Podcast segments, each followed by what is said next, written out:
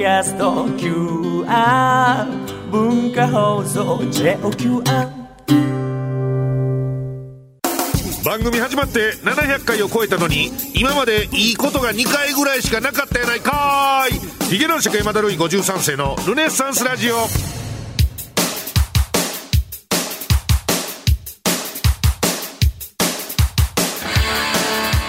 どうも、えー、ヒゲ男爵山田るい53世です。ヒゲ男爵山田るい53世のルネッサンスラジオ今週もよろしくお願いしますと、えー、いうことでございましてまあ生放送でも地上波でも何でもないのにねもう暑いとか言い出したらねもういつの話やねんいうことやからあんまり意味がないんですけど、まあ、いわゆるこのなんか電力消費量を抑えてくださいよ。この何日間が山ですよ、えー、どこそこで40度超えましたよ。みたいなえー、6月の、あのー、最終週に収録を行っておるということでもうこのね例によって浜松町は文化放送の13回独居房旧スタに入りまして今日は珍しくあのプロデューサーの利光君がですねえー、やっぱこう何回かにいっぺんは頭からおらなあかんっていうこの、ま、ただのアリバイ作りでしょうけども、えー、座ってパソコンをカタカタ別の仕事を仕事をされてるご様子が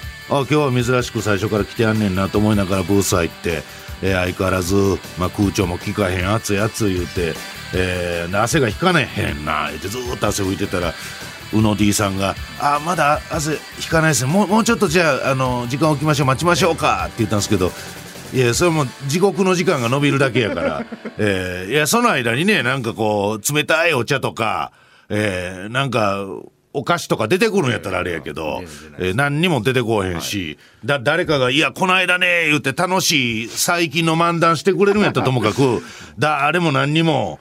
もう夏バテどころか人生にバテたやつの集まりですから、この番組もパーソナリティもスタッフも、リスナーも全員そう。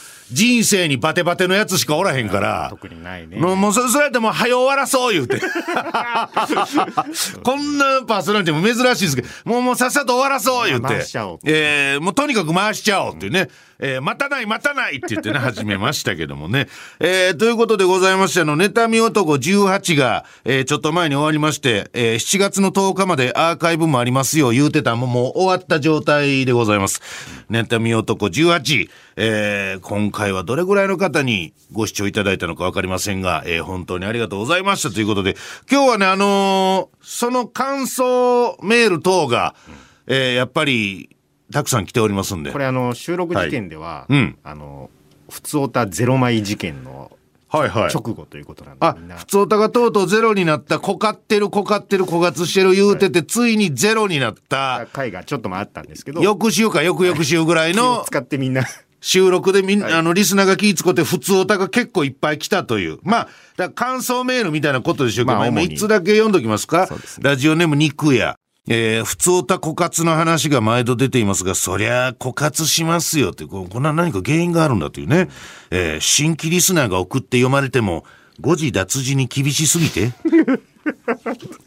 え、そんなことを、その、もはやこのメールを読むというよりメールを校閲してるような、えー、厳しすぎて次に投稿する意欲をそぐんですから。これでも僕は本当にあの、リスナー、ラジオリスナーに言いたいのは、そんな、そん、何その甘えというね。えー、その、普通に大切な人に何かこう手紙を送るんであれば、書き終わった後に何回も読み返して、誤字脱字ないかな、失礼なこと書いてへんかな、とんちんかんなこと言うてへんかなっていうのを、チェックするというのが当たり前なのに、なんで自分が誤字脱字間違えて書いたのに、なんか意欲がそがれるとか、別にこっちも意欲をかき立ててはいないからね、別に。基本的にはね。もしそこに耐えて突破してきたら、今度はモンスターリスナーが誕生するだけなので。いや、誰の何のことを指してんねん、これは。どっちみち悪い未来しかありません。男爵がもう少し優しく慈悲の心があれば、いや、塊やがな。新規リスナーは増えると思いますが、諸刃の剣なので、つまらないラジオになると思います。どちらがいいでしょうかぬるいラジオとモンスターラジオ。いやいや、別にそんな両端みたいなね、なんかようわからんけど、どっちかなんて思ってないんですから。とんでもないリスナーのメールを毎週一通読むか。まあだからか、勝手にそういうやつが聞いてるだけであって、だからそんななんかその、友達みたいに思わんといてほしいんですよ。うん。俺はあの、ベイ FM やってからさらにその気持ちが強くなったわ。あ、大ヒューマニスタをやってまあ一応ね、あのパーソナリティもディスクジョッキーでもないヒューマニスタというベイ FM さんで新ラジオを言うのやってますけどもね、はい、なんか妙にこの、やっぱ慣れ合いが好きなのよね、なんかね。いや別にええねんけど、うん、そ友達ではないからね、やっぱり。うん。所詮こっちも仕事やから、それは。えー、なんかそこになんかその熱い気持ちとかね、なんか温かな何かを求めるっていうのは、俺は間違ってると思ってるからね。うん。すいません、肉屋せっかく普通歌送ってくれたのに。えー、まあこのメールに関しては誤字脱字はないみたいですね。えー、ということで。合格。合格 嫌なパーソナリティ。えー、投資ということでね。あとはまあちょっとあの感想メールは今週しか読めないんで後でいっぱい読ませていただきます。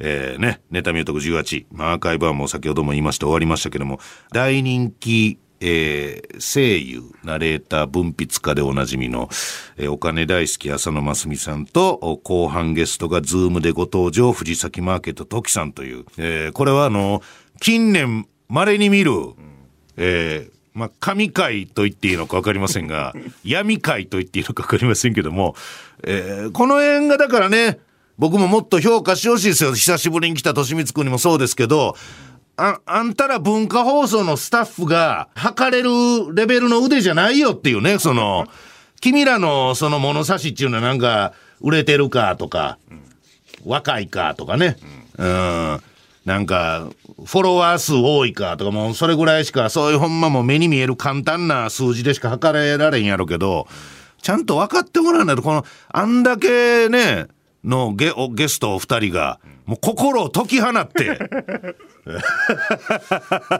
いや、ほんまもう、体、ボディの方はぐたっとしてましたもんね。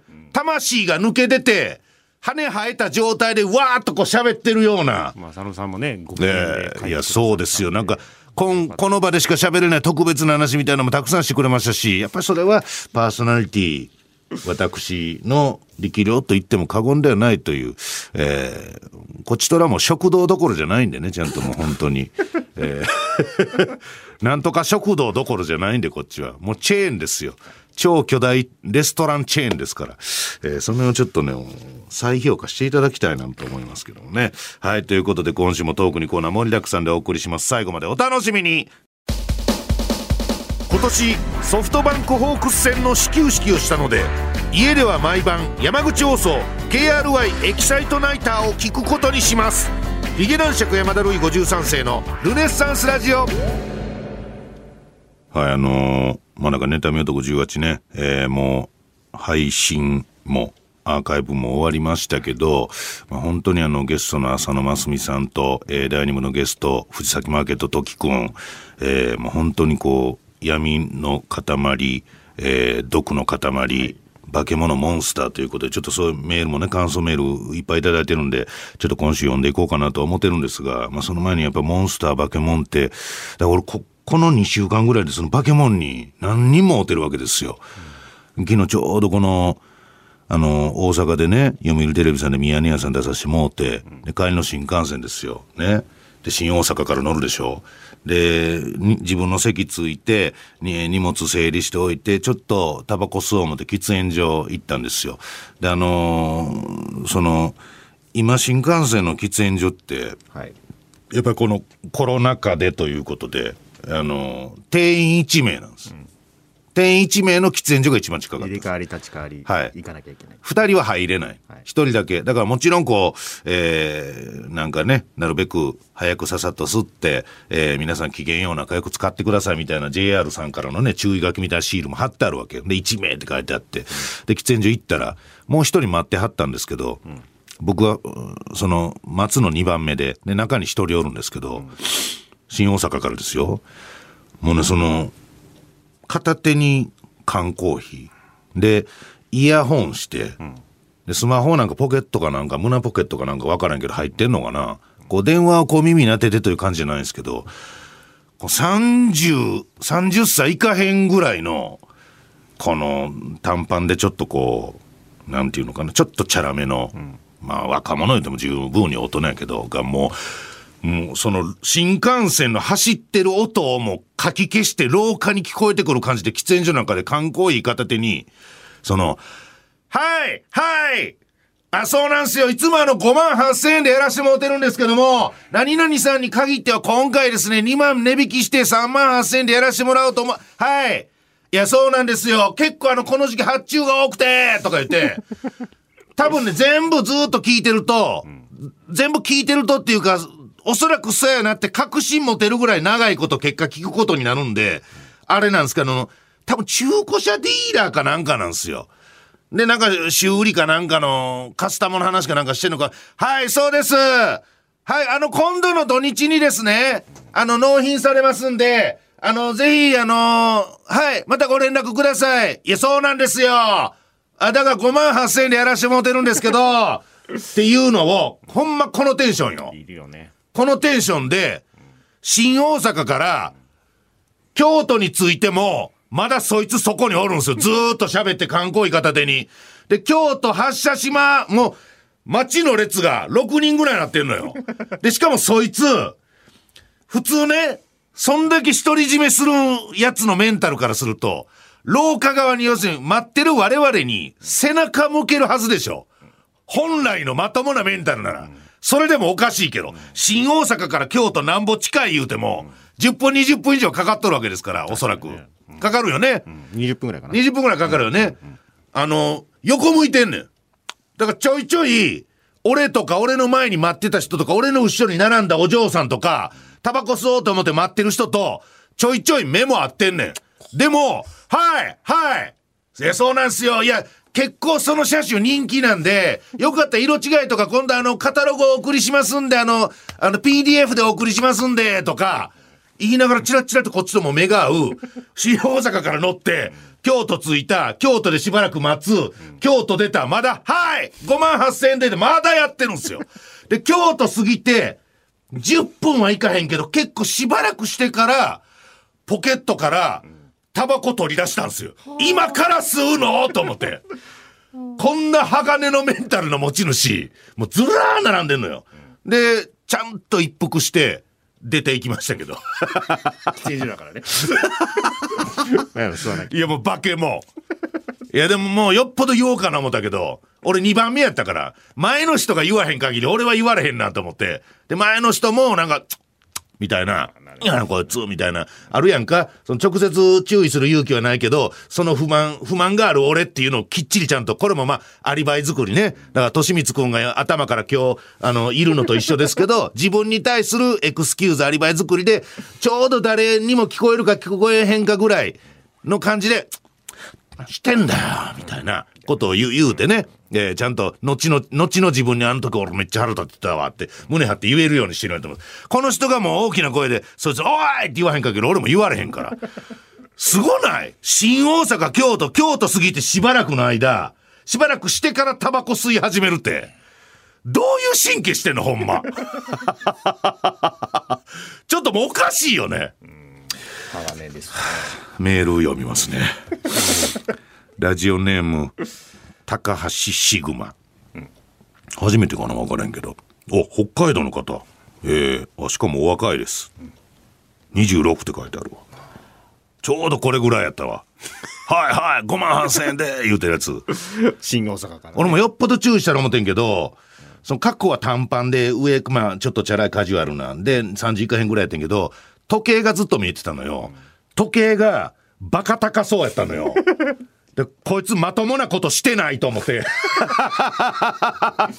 この感じの年、年齢の感じで、まとも、まっとうなことしてたら、こんなバカ高そうな時計でけへんと思って。お金持ってそう、ね、お金持ってるなややこしいやろな、こいつ、と思って。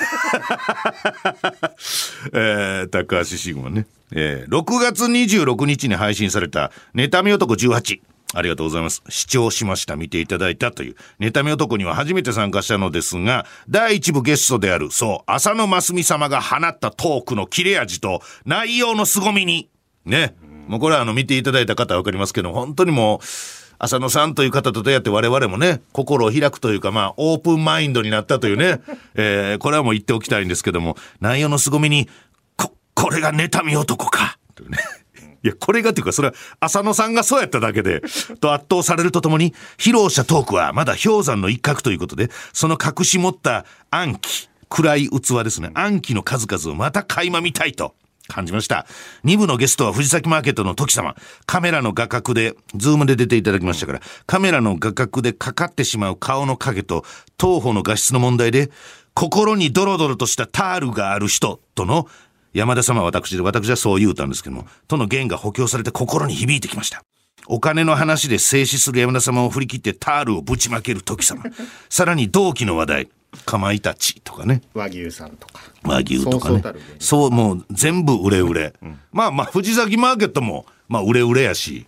一発当ててるし、関西において MC したりもするようなタレントさんですからね、全然、まあ、勝ち組っちゃ勝ち組なんですが、えー、燃え上がったタールに山田様が必死に水をかけて沈下を図るも、まさに焼け石に水とばかりに止まらない時様。締めに山田様がえ、締めに山田様が、俺のことずっと山田様言うてんねん。持っていくも、時様の開かれた箱から湧き出た闇に押し流されかけ、隔壁を、もう、もうややこしいな、お前。こういうこと言うから、新規リスナーが。あ、そうなん、こういうメールにケチつけるからね。えー、配信では聞くことに徹していたのでコメントはできませんでしたが、本当に楽しかった今の2時間、今までこんな素晴らしいイベント見逃していた自分に後悔を抱くとともに、次回の妬み男19も必ず見よう。そう決意を固めた次第です。うんたらかんたらって書いてますけどもね。えー、ありがたい。ありがたい。もういっぱい来てます。こちら、ラジオネーム、ポロ。ポロポロ、うん、えー、配信版ネタメトク18を見ました。冒頭から、サイゼリア巻き込まれ事故。まあこれね、誰かが SNS でサイゼリアを腐すようなことを言うて、それを何腐しとんねんって誰かがリツイートしたんですけど、腐したやつのアカウントがちょっとヒゲ生えてたから、そいつが何、サイゼリアのこと悪く言うとんねん、ヒゲ男爵ってリツイートしたために、それがバズって結果、ヒゲ男爵がサイゼリアを悪く言ったみたいになって、えー、こっちに飛び火しそうやったから、サイゼリアはみんなが気分よくルネッサンスできる素敵なレストランですよというね、ディフェンスのね、あの、ツイートをしといたら、それが小バズりしたという話ですね。ちょっと髭生えてるだけで髭男爵というものをやめてくれというね、えー、苦情を言いましたが、えー、サイゼリア巻き込まれ事故と、他タレントの、うん、ああ、緑川静香ちゃんね、はい、の生誕祭が全く完全なる裏かぶりをしてたんで、もし緑川静香ちゃんを応援したい方がいたら今見ててもいいんで、もうこっち見るのやめてすぐそっちに行ってくださいという歌でね、えー、被害に苦しむ男爵様、前半のゲストはフリーになられた浅野真澄さんは、男爵様の下調べが、向こうが僕のことを調べてくれてたってことかなわかんないけど、ね。えー、ガチすぎてびっくりしました。男爵様との共通点の一つ分泌業では、これそうなん。全然事務所とマネージメント料で揉めて対処する武闘派で。男爵様も分泌業表記について失礼なことをラジオで言っていたのを問われ、即謝罪。いや、言ってないけどね。本、なんか、ゆるいしょうもない、その、タレントの名前の力で売るような、フォトエッセイみたいなの出しただけで、SNS のプロフィール欄に、分泌業って書くやつどうなんて言っただけで、浅野さんは絵本でも賞取ってられるし、毎年本もたくさん出してるから、そんなことは我々言うてないですよね。浅野さんはまあもうザ分泌業ですよ。えー、なんか勘違いされてるんやと思いますけどもね、浅野さんがね。えー、文化放送で大金を生み出していた超人気番組も、判断力がバグったスタッフによって終了を余儀なくされた不満など、いやもう全部言うてもてるよ。これはでも言ってますこれは言うてるか。うん、男爵様と共鳴できる部分も多かったですね、と。初出しだという後に文化放送へつながる 大学時代に経験されたセミナーの話や。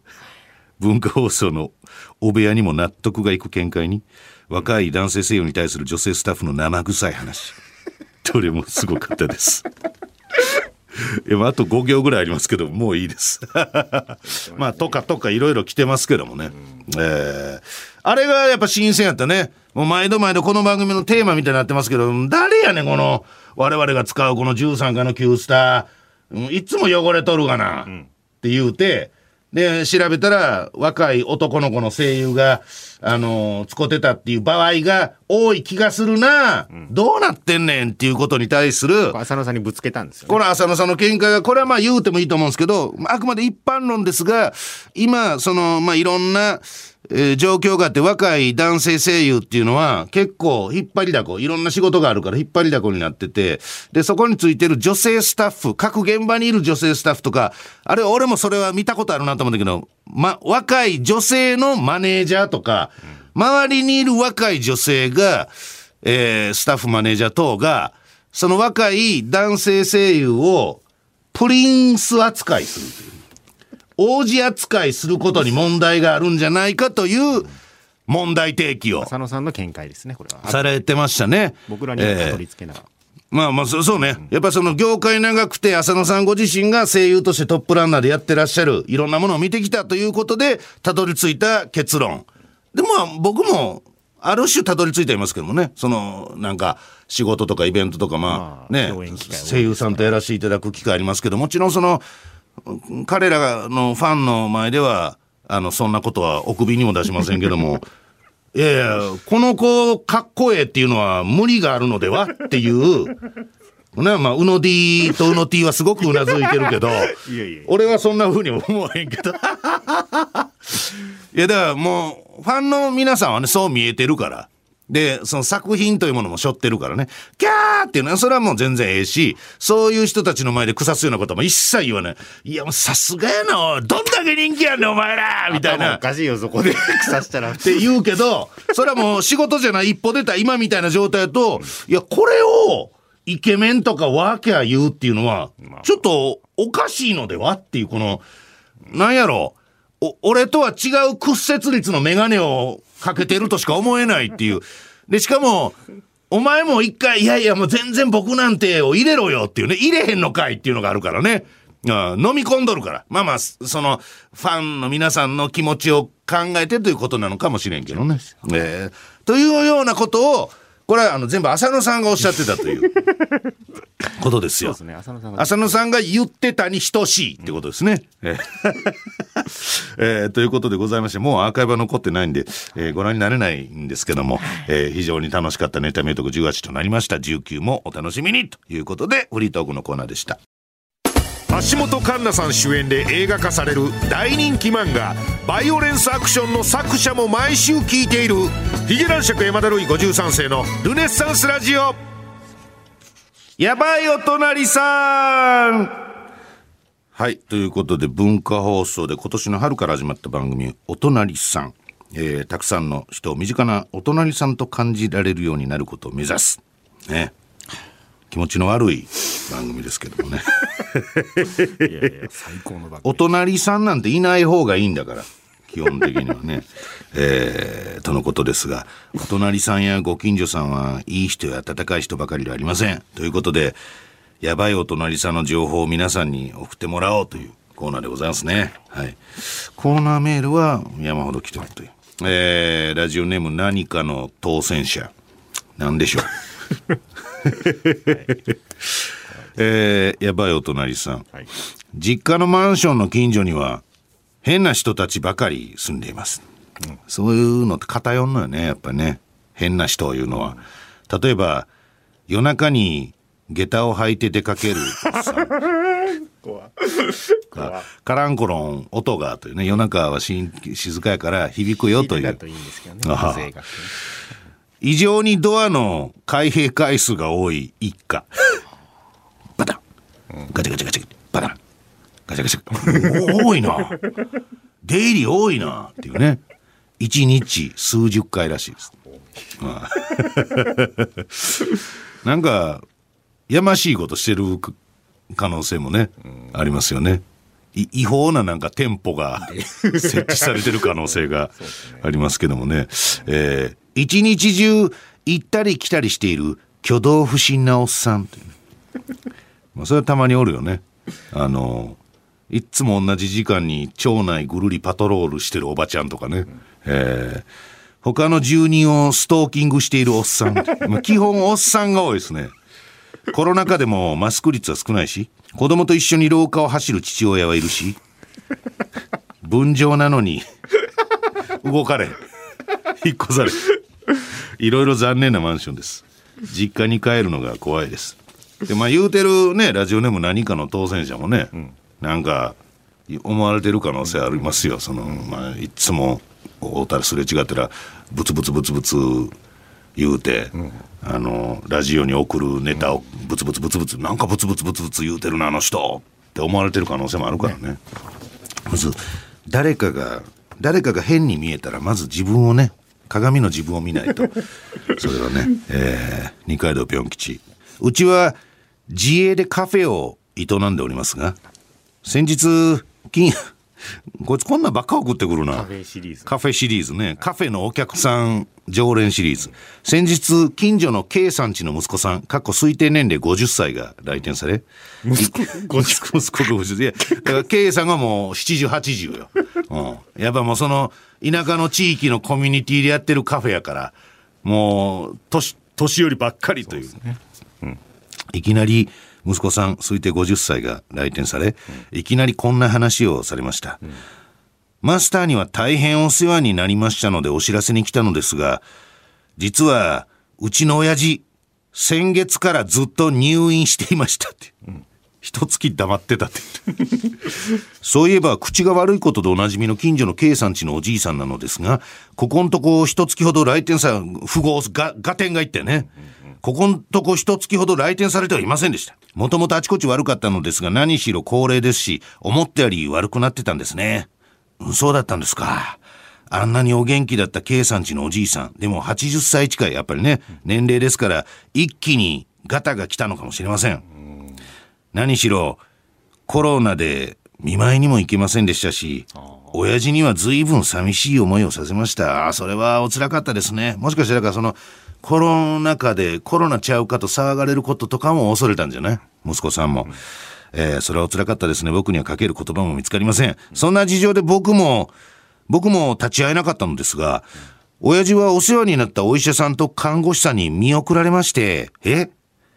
昨日の午前中なんです。ええー、一人で退院してきまして、いや、退院したんかーいというね、ややこしい。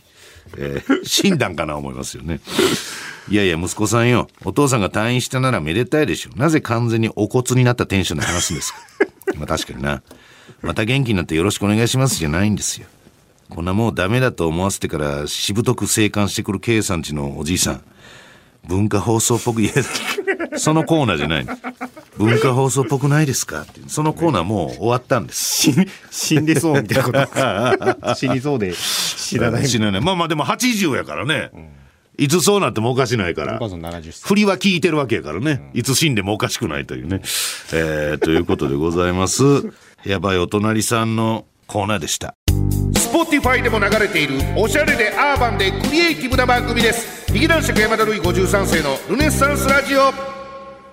さあ、エンディングでございます。番組では皆様からのメールお待ちしております。現在募集しているコーナー、偏見オブザイヤー2022ガチラジオ変態女子を作ろう山田純三今朝の53枚おろし、山田るい53世オフィシャル YouTube チャンネル企画会議やばいお隣さん、回転ひげ丸食堂ルネラジミュージックリクエストルネッサンスラジオラストメッセージ、そしてあなたはこれをなんと PR する。こちらのコーナーは、えー、株式会社窓辺、カタカナで窓辺さん、世界で最も素晴らしい PR 会社でございますけども、スポンサードによって成り立っているコーナーでございます。どしどしメールください。そしてさらに、肉スポンサーでおなじみ、ミート高橋さんの鶏もつにプレゼント。こちらも応募受付中でございます。ちなみに、もう終わりましたけど、寝てみ男18。まあね、毎回毎回、あのー、ね、牛の遺体の一部を。いや、と言わざるを得ないぐらいでかい塊が来るんですよ。これがなんか、だいぶ加工されてスライスされてたらね、なんかこう、ヒレ肉とかね、ハンバーグとかね、なんかもうそう言うんすけど、もう塊でくるから。うんご遺体の一部ですよね、ほんまね。今回はタンをいただきました。ベロそのまま。いつもロフトプラス、新宿ロフトプラスの鈴木店長が、もう素人ながらに調理してくれるんですけども、さすがに、ベロそのままは、さばいたことがない言うて、YouTube で、え YouTube にはあるんかい、さばき方がとも思ったんですけど、見ながら、やってくれてありましたわ。上手にね。美味しかったです。ありがとうございます。ミート高橋さんの鳥もつにプレゼントへの応募こちらもまだまだ受付中でございます、えー、そしてそして番組をより安定して続けていくためにスポンサーになってもいいよ。僕も私も支えたい。ちょっと興味ある。という方からのお伺いのメールも引き続きお待ちしております。すべ、えー、てのメールこちらまでヒゲアットマーク JOQR.net ヒゲアットマーク JOQR.net ヒゲの綴りは HIG です、えー、そしてお知らせもございます。私が来ました一発屋芸人列伝。こちら尾崎世界観さんの解説を加えて新潮文庫さんから発売中です。引きこもり漂流期間全版中年男ルネッサンス。一発屋芸人の不本意な日常パパが貴族、えー、こちらもそれぞれ手に取ってみてください、えー、ウィズニュース雑誌コンティニュー日経新聞の波相談などなどコラムを書いております。金曜キックス YBS 山梨放送さん。毎週金曜昼1時から夕方4時半まで。ラジコプレミアムに加入すれば全国で聞くことができます。さらに山梨の方毎週金曜夜7時から生放送。山梨調べらずててて TV こちらにも出ておりますんで、えー、もし見れないという方は車で山梨県境を越えて車の中でなんとか受信してててて TV を見て見終わったら帰ってくださいということでございます今週はこの辺です、えー、来週までさよなら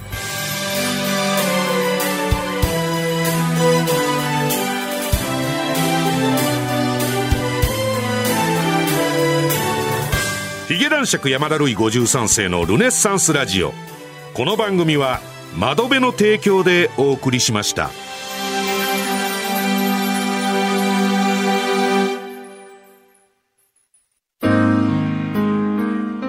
ルネッサンスラジオラストメッセージのお時間でございます。えー、ルネラジリスナーの皆さんからの、まあ、ポストに入れられなかったあの手紙、まあ、送信ボタン押せなかったメール、まあ、そういうものをですね、紹介していこうと。日頃の感謝です。愛の告白、頑張るあの人への応援メッセージ。まあ、そういうものをみんなでこうシェアしてですね、ほっこりほこほこしていこうじゃないかという、まあ、そういう本当にもう素晴らしいコーナーになる予定だったんですが、もうドロドロですもん。はい。えー、本当にもう読みたくないです。今日もね。2枚にわたってますけども。行きましょう。ラジオネームメガネを取ったらメガネです。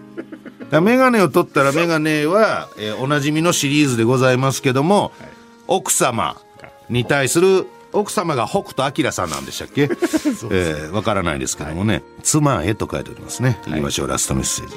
妻へ。いや、いつも通りの もういつもこの書き出し。いつも通りの呼び方で書かせてください。はい、あなたへ。まあ、別に、あなたってって呼んでることはそんなにまあむしろなんか今の時代、うん、ちょっと距離感ね。気はしますけど、うん、いい感じの気もしますけども、うん、先日父の日に家族で外食に行こうと言ってくれてありがとう。あ。雪解け。奥さんもやっぱちょっと私きつく当たりすぎたかなみたいなとこあったんじゃない？これは。父の日に家族で外食に行こうと言ってくれた、ねとても楽しい時間が過ごせました。もう過ごせたんや。よかったやんか。あの日は上の娘はアルバイト、うんあなたは息子と二人で回転寿司に行くつもりでしたよね。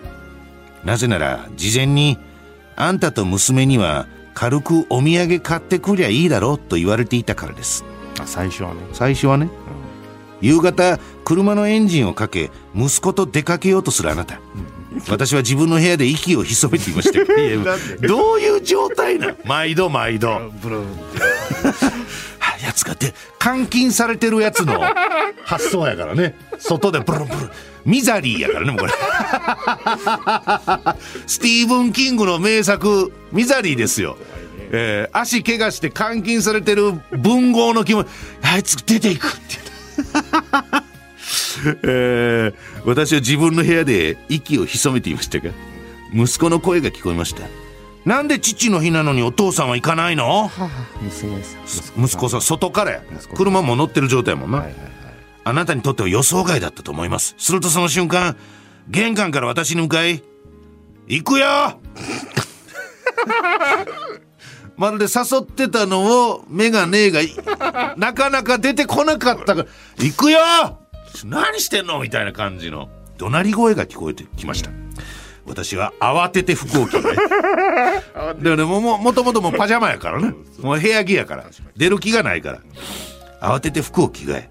転びそうな勢いで車に飛び乗りました。本当に驚きましたが、嬉しかったです。飼いならされてるやつの 発想。幸せが、ね、訪れまし お店は混み随分待たされましたが無事にテーブル席へそして回転寿司は待たねえから回転寿司は待たねえからいいよな。と巧みにタブレットを操りガンガン注文するあなた。奥さんをね。私が2皿ほど食べもじもじしているともじもじ。うん運転じゃねえんだからさ飲めば？とのお言葉。僕のこれは勝手なイメージですけど奥さんの歯はギザギザですよね多分ね。バケモンみたいなこう全全部剣士みたいなこうギザギザになってるはずですよね。運転じゃねえんだから飲め飲めばとのお言葉。一杯のビールが美味しかった。流れが変わったのは私が4皿食べた頃。2皿 ,2 皿？もう2皿食べただけですけど。あなたはタブレットを私から取り上げましたよねそこで気づいたのです。これはもう食うなということだなと。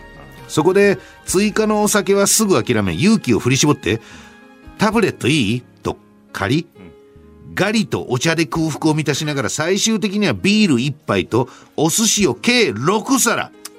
プラ2皿いけたんですよ。堪能することができました。つい最近子供たちも大きくなったしもう家族揃って外食することも一生ねえだろうな。あごめんなさい。違う。子供たちも大きくなったしもう家族揃って外食することも一生ねえだろうな。これ奥さんのセリフでした。すみません。と言われたばかりだったので誘ってくれて嬉しかったし天高くあなたの前に積まれたお皿を見て。まあ奥さんもだからもう6皿どころじゃないわけですよ。もう倍からいっとるはずですからね。よかったねと心から思いました。また誘ってくれたら嬉しいです。PS 黙っていましたがその回転寿司私はお昼時に家族に内緒で一人でよく行っています。最後にチクリと蜂の一刺しです。つい先日も行ったばかりでした。ただお寿司を前にテンションが上がる演技がバレなかったことは良かったと思っています。思いやりの気持ちは大切ですよね。チャラララランチャンチャンですねこれ。この漫画に。でも心スケポジションですねこれ最後。最後ギューッとこうしあの丸が丸にこう縮まっていく周り黒なっていってというええー、ことですね。なんで眼鏡はこんなにこう眼鏡はていうかなんで眼鏡の奥さんはななんでこんなに北斗さんなのっていう ことですよね。